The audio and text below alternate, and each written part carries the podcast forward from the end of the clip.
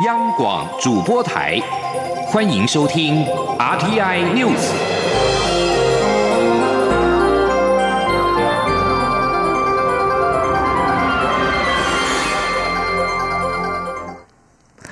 各位好，我是张旭华，欢迎收听这节央广主播台提供给您的 RTI News。美国总统川普和中国国家主席习近平利用出席阿根廷二十国集团 G20 高峰会之便，举行了双边会谈。双方同意暂缓课征关税计划，休兵九十天。对此，经济部今天指出，尽管是往好的方向发展，但是要回到开战之前的局势已经有点困难。政府已经研拟欢迎台商回台投资行动方案，明年起实施，以专人专案服务提升效率。两周内审。完个别投资案，目前掌握已经有超过六十家厂商有意回台。同时，经济部也研拟产业升级配套，准备鼓励厂商使用智慧机械相关设备、软硬体，可以获得租税减抵。明后两天将向行政院长赖清德报告，争取支持。记者杨仁祥、谢嘉欣采访报道。美中两大经济体达成共识，贸易战休兵九十天，台厂获得喘息空间。不过，经济部认为，尽管是往好的方向走，但是贸易逆差的结构性问题已经让局势回不去了。经济部次长龚明鑫说：“啊，但是有没有办法回到说，哦，过去就是之前都没有发生美，哎，美中贸易纠纷的这样情况？”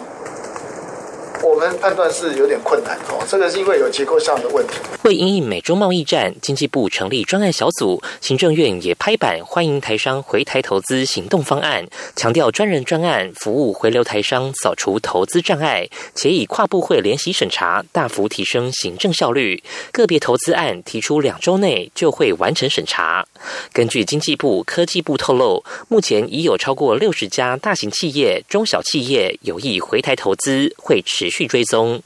就长期而言，经济部重视的是回流台商在地产业如何转型升级，因此携手财政部研拟相关配套，以税金抵减来鼓励导入智慧机械。预计五号、六号就会向行政院长赖清德报告，争取支持。龚敏欣说：“方向上还是在于啊，采用呃智慧机械的一些相关设备跟软硬体的话。”哦，那通过一定的程序的审查以后，我们可以获得一些租税上，呃的一些好抵税了。除了智慧机械外，经济部也要向赖奎争取，将五 G 相关应用设备纳入租税抵减范围。至于中方可能扩大对美采购，恐排挤到台湾订单。经济部认为，我方输往中国产品里，能源、农产品的比例相对不高，影响应不大。至于工业产品，则有待中方公布采购清单才能评估，同时也要观察中国市场的接受度。中央广播电台记者杨仁祥、谢嘉欣采访报道。美洲贸易战目前暂时休兵三个月，应台湾智库和全球台湾研究中心邀请来台访问的美国国际评估暨战略中心未来亚洲计划主任谭胜格接受中央广播电台今日台湾节目专访时指出，台湾并非美洲贸易战的筹码，反而具有杠杆的角色。记者杨雨清报道。美洲贸易战牵动全球经济局势，而台湾在其中扮演的角色也令人关注。美国国际评估及战略中心未来亚洲计划主任谭胜格接受中央广播电台访问时指出，美国在过去四十年来其实一直反对将台湾当作筹码，而美中贸易战持续下，川普反而将台湾当作美中之间的杠杆。他说：“So I think as far as Taiwan's concerned.” 川普视台湾为杠杆而非筹码，因此美国不断提升与台湾的关系，直到中国给予美国想要的东西。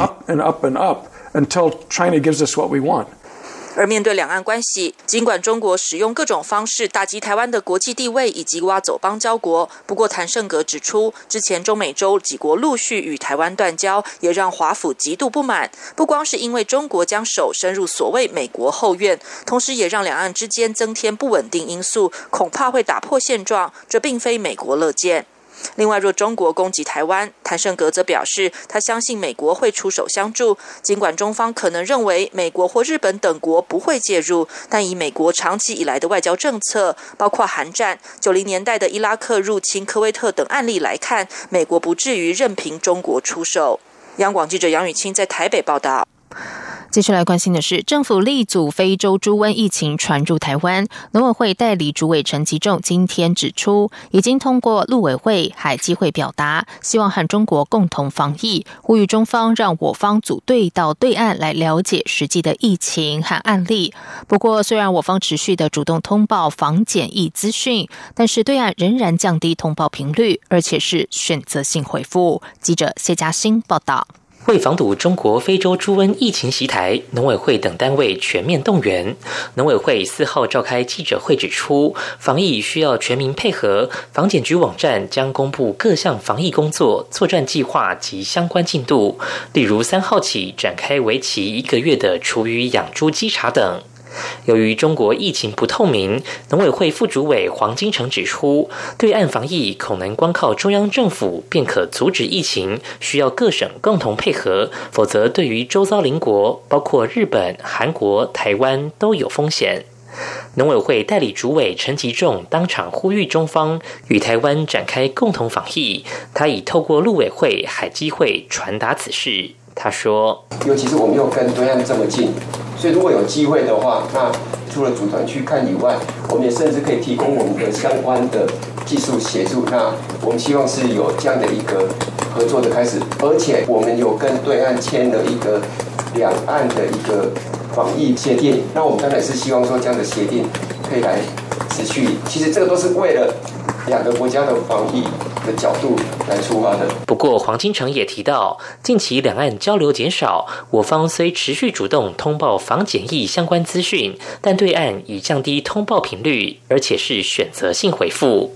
另外，农委会将在二十一号举办防疫演练，针对疫情若发生在养猪场密集区、小养猪场以及海巡、海关等检疫点做演习，同时不排除明年在不同县市加强操演。中央广播电台记者谢嘉欣采访报道。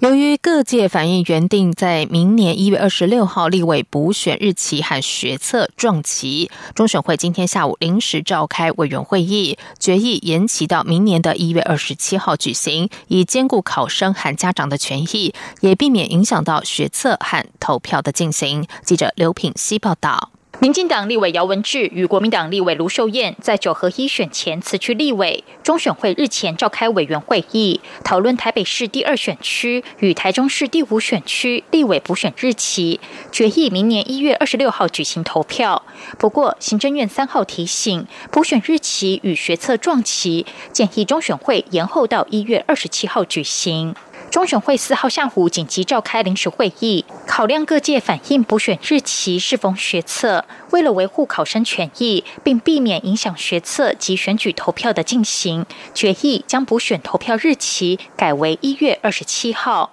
投票时间为上午八点到下午四点。中选会副主委陈朝健说：“我们今天五百二十二次委员会议，那把。”台中跟台北立法委员的选区，它的投票日期改成二十七号，是兼顾学测的因素、考生的权益、家长的权益，还有所有人民的权益做的一个决定。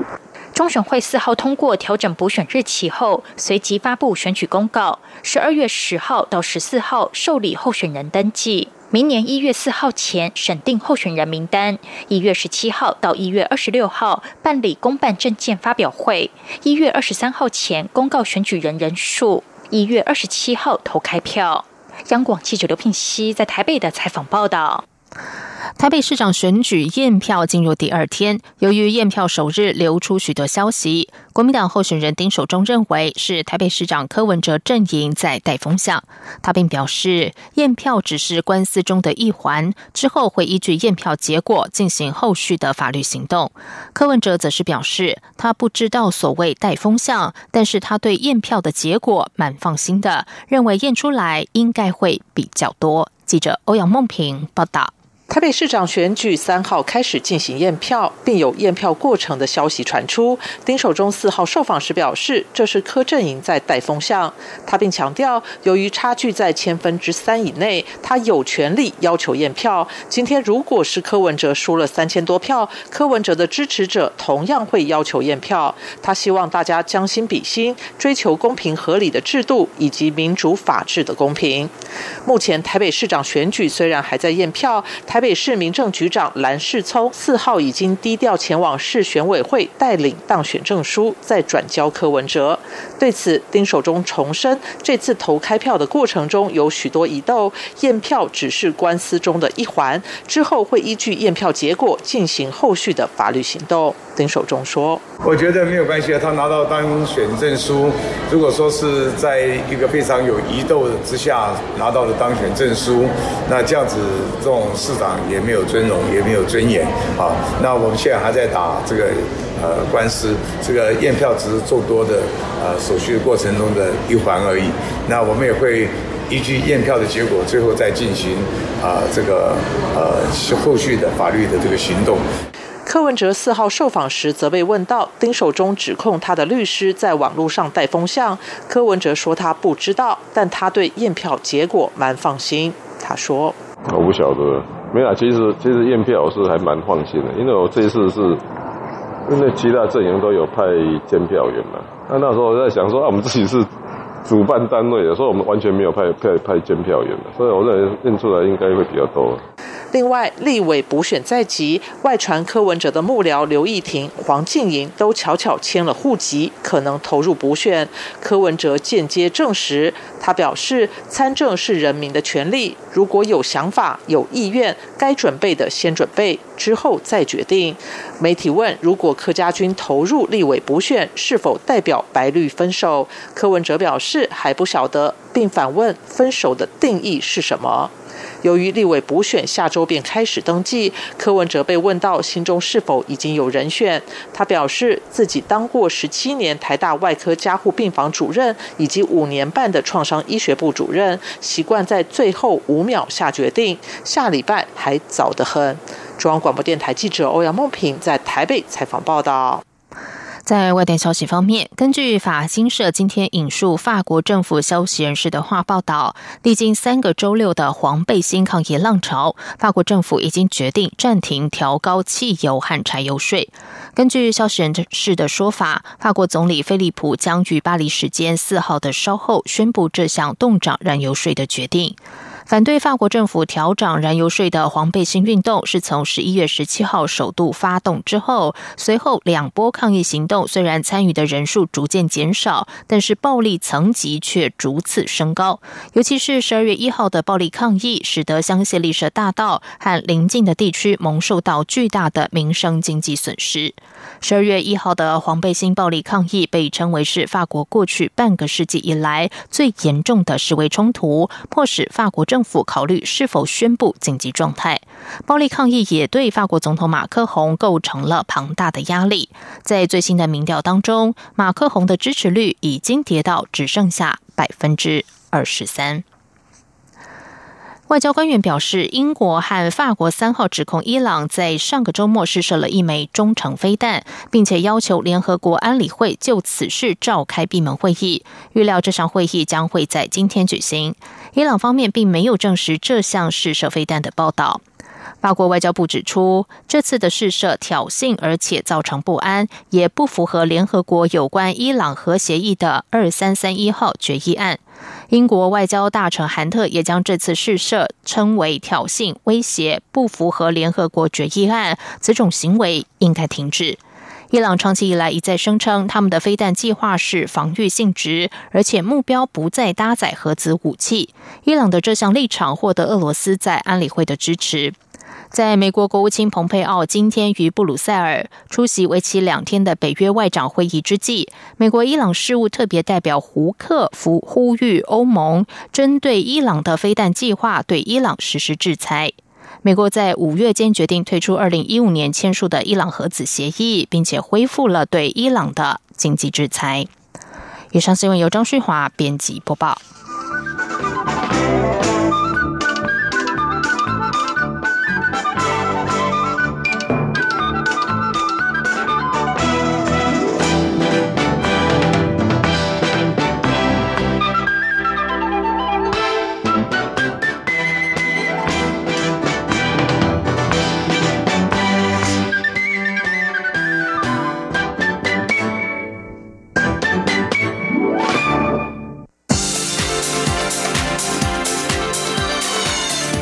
是中央广播电台台湾之音，欢迎继续收听新闻。时间是十九点十五分，欢迎继续收听新闻。大法官受理军人年改申请事宪，今天在宪法法庭召开说明会，邀请申请人及相关机关代表到庭厘清立法事实。申请事宪代表立委曾明宗等人主张军人年改违背信赖保护原则，侵害人民财产权，期盼大法官宣告争议条文违宪。而关系机关代表政务委员林万亿则是指出，退抚基金财务危机严重，改革有急迫性，希望大法官做出和宪解释，以平息纷争。记者刘玉秋报道。政府推动年金改革，国民党及无党籍共三十八名立委认为，军人年改陆海空军军官士官服役条例中关于退出给予的修正部分规定有违宪之余，申请释宪。大法官受理后，在宪法法庭召开说明会。国民党立委曾明宗、谷志阳、吕玉玲以申请人身份说明申请理由，而以行政院政务委员林冠毅为首的相关机关也在会中表达立场。申请方代表在会中主张。军人退出给予属个人财产权，并非年金。政府从未检讨政策造成的基金破产原因，政策造成的基金缺口，非但未编列预算拨补，未尽基金拨补责任，反而大幅扩张财政支出，推动前瞻基础建设。近五年税收超收，显见政府财政充盈。推动军人年改，不仅违背现代保护原则，侵害人民财产权，也违反法律不溯及既往原则。因此，请。大法官宣告军人年改回宪无效，且为了避免造成宪法基本原则及宪法保障人民法益不可回复的重大损害，恳请大法官作出解释前，相关争议条文停止适用。曾明宗说：“这么重要的军人的年金改革，有一个大各方能够接受的精算报告都没有，怎么做决策？所以他到底节省了多少经费？”也不清楚，所以我觉得这样的改革非常非常的粗糙，而且外界也不相信。关系机关代表政务委员林焕义则说，退抚金原本确实为 N 级制，但随着七零年代后军工教的薪俸大幅提高，导致退抚金也跟着大涨。为确保退抚金给付额度，基金不可能从事高风险投资，以至于获利很低。虽然基金不足以应应给付时，政府有最后支付保证责任，但这是永无宁日的责任。人口老化、国人平均余命拉长等因素，让退抚基金。财务危机严重，改革有急迫性，盼大法官做出和宪解释，以平息纷争。这场说明会，十五位大法官全部出席，正访方代表到庭厘清地法事实后，大法官将进行后续审理，再做成违宪与否的解释案。中央广播电台记者刘秋采访报道。玉龙集团董事长严凯泰三号因病辞世，享年五十四岁。玉龙汽车今天下午发布了重大讯息，宣布经董事会决议，由严凯泰遗孀、原玉龙汽车董事严陈丽莲担任董事长，人事异动于本日正式生效。玉龙旗下的汇丰汽车下午指出，公司各项业务都由专业经理人分层负责，并有代理人制度，强调公司营运一切正常。而位于苗栗县三义的玉龙汽车厂，今天将公司旗帜降半旗，表达哀悼。不少乡亲听闻消息，感念这位企业家照顾在地、撑起三义的不少家庭。经济部次长龚明鑫今天表示，对于严凯泰感到很钦佩，尤其对台湾汽车产业的贡献。龚明鑫表示，发展国产车自主品牌挑战性非常高，不好走，但严凯泰还是凭着一股使命感在做。经济部也和严凯泰有许多合作，像是发展自有汽车引擎，现在纳智捷的引擎很多是由过去的合作基础而来。继续来关心的是，为了善用台湾软实力推动文化外交，同时在海外推广我国的优质影视节目，外交部及文化部今天举行记者会，发表配上英语和西班牙语的电视剧《新世界》，将在美国洛杉矶、拉美地区还有菲律宾等国播出。豆花妹蔡黄汝、李佳玉等主要演员应邀出席记者会，大赞这出戏配上外语之后带来全新感受。豆花妹还笑称，配音之后。的角色让自己变得更有女人味。记者杨仁祥、王兆坤采访报道。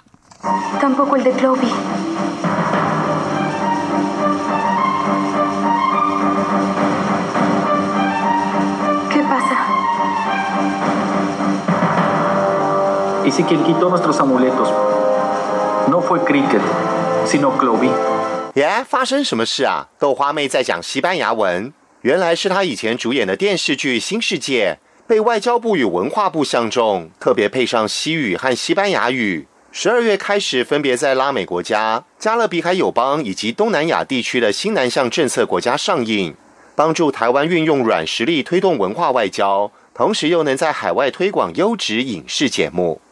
在记者会上，新世界演员豆花妹、李佳玉。潘博熙以及陈文山一开始就用西班牙语跟英语打招呼。豆花妹开心表示，看了外语配音之后，发觉自己变得更性感了。然后就发现自己角色原本没有那么性感，可是配了之后，我觉得变得好性感，好有魅力，女人味又加了好多分。李佳玉受访时也笑说，声音表情非常重要。观赏配音版本后。发现配音者的声音表演比自己厉害很多，而且他也很开心，在外交部与文化部的协助下，这部作品可以走向国际。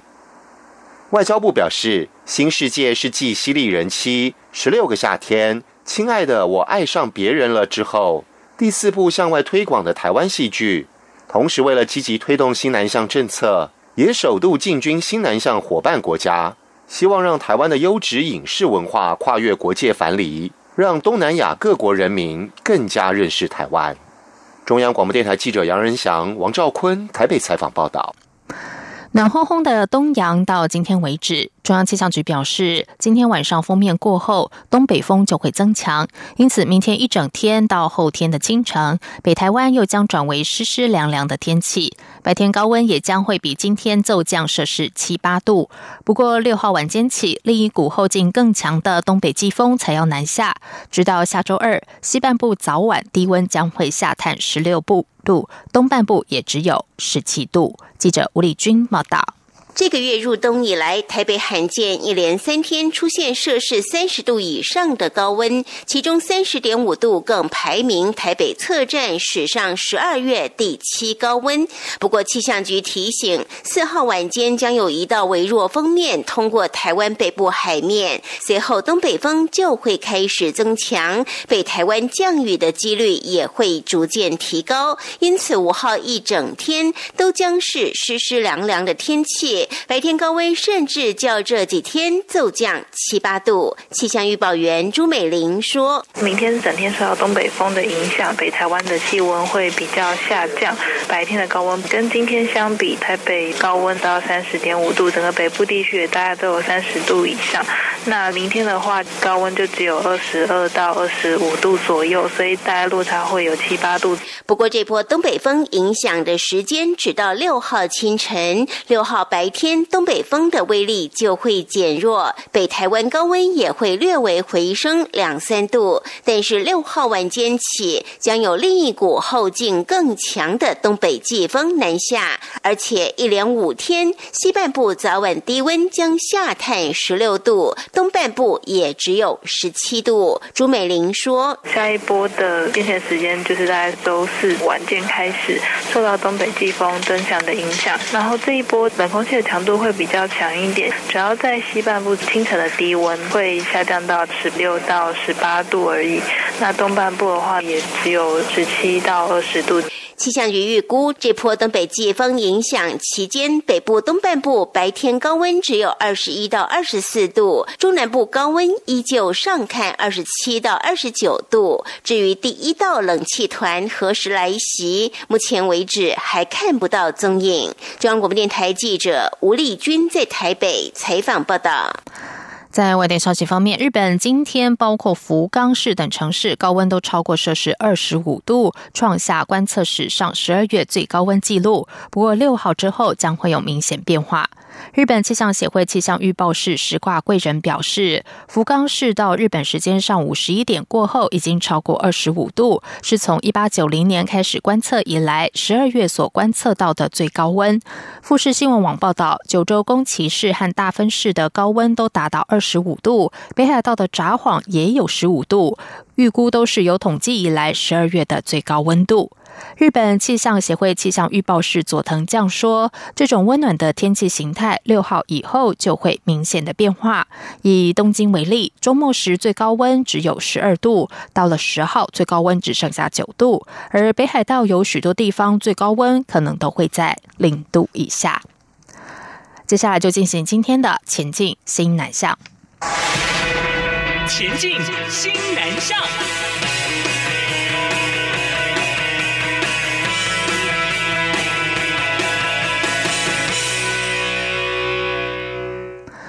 为了让国人了解新南向政策和国家，行政院经贸谈判办公室举办新南向新印象短片拍摄征选比赛，并且于今天下午举行颁奖典礼。获得最大奖金质奖的作品是清华大学职工团到马来西亚小渔村所拍摄的纪录片。学生们希望能透过镜头记录当下居民的生活方式，也让国人知道学生们也在努力的推动新南向政策。记者郑祥云、刘品熙采访报道。政府推动新南向政策已经两年多，为了提升国人对于新南向政策以及新南向各国的认识，行政院经贸谈判办公室举办新南向新印象短片拍摄甄选比赛，近百件作品经过初审复审，最后共有十四件入围决赛。四号下午举行颁奖典礼。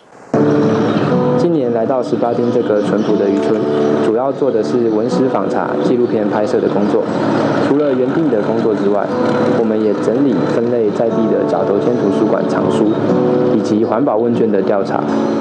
获得金质奖的作品《与你相遇》是清华大学马来西亚国际职工团所拍摄的纪录片。记录他们到马来西亚一个小渔村十八丁进行的职工服务。学生们希望透过影片让大家更了解马来西亚的文化与生活，也透过影片唤醒当地居民的社区意识。代表领奖的学生陈信又说：“我们到那边主要是就是做文史典藏，还有拍摄纪录片。就是我们其实做很简单，就是和他们聊聊天，然后把他们生生活方式记录下来，然后希望他们。”可能过了几十年或是几百年，在发展的过程中，希望他们不要遗忘他们这样那么淳朴的生活方式。那，呃，就是也想要让就是南向的那大家就知道，就是除了很台湾现在很多人在做，呃这方面的活动，我们学生也有就是在为你们努力。出席颁奖的行政院政务委员、经贸谈判办公室总谈判代表邓正中表示，从所有参赛影片中可以看出，台湾年轻人与新南向国家的交往已经相当密切，也可以看到来自这些国家的新住民朋友遍布在台湾各阶层。政府各单位会在既有的良好基础上，继续增进与新南向各伙伴国的关系。他说：“那么以趣味正面的方式来促进。”啊，大家整个社会啊，我们台湾整体社会对于啊我们西南向伙伴国家的这个认识跟了解哈，所以这个整个这个短片的啊这个呃拍摄的活动啊，就就呃有这么一个构想啊。邓振中表示，得奖影片会放在行政院官网与 YouTube 上，也会放在直办单位公示的影音平台上，希望能够让国内外了解政府推动新南向的努力与成果。央广记者曾祥云、刘品熙在台北的采访报道。国立台湾科技大学副校长刘代阳日前抵达新加坡，参加台科大管理硕士在职专班口试，并参访中小企业。刘代阳并拜会驻新加坡代表梁国兴，就两国文化教育情况交换意见。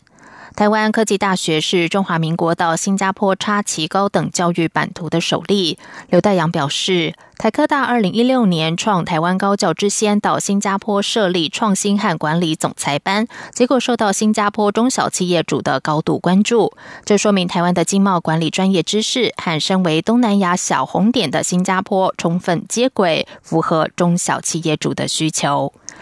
以上新闻由张旭华编辑播报。这里是中央广播电台台湾之音。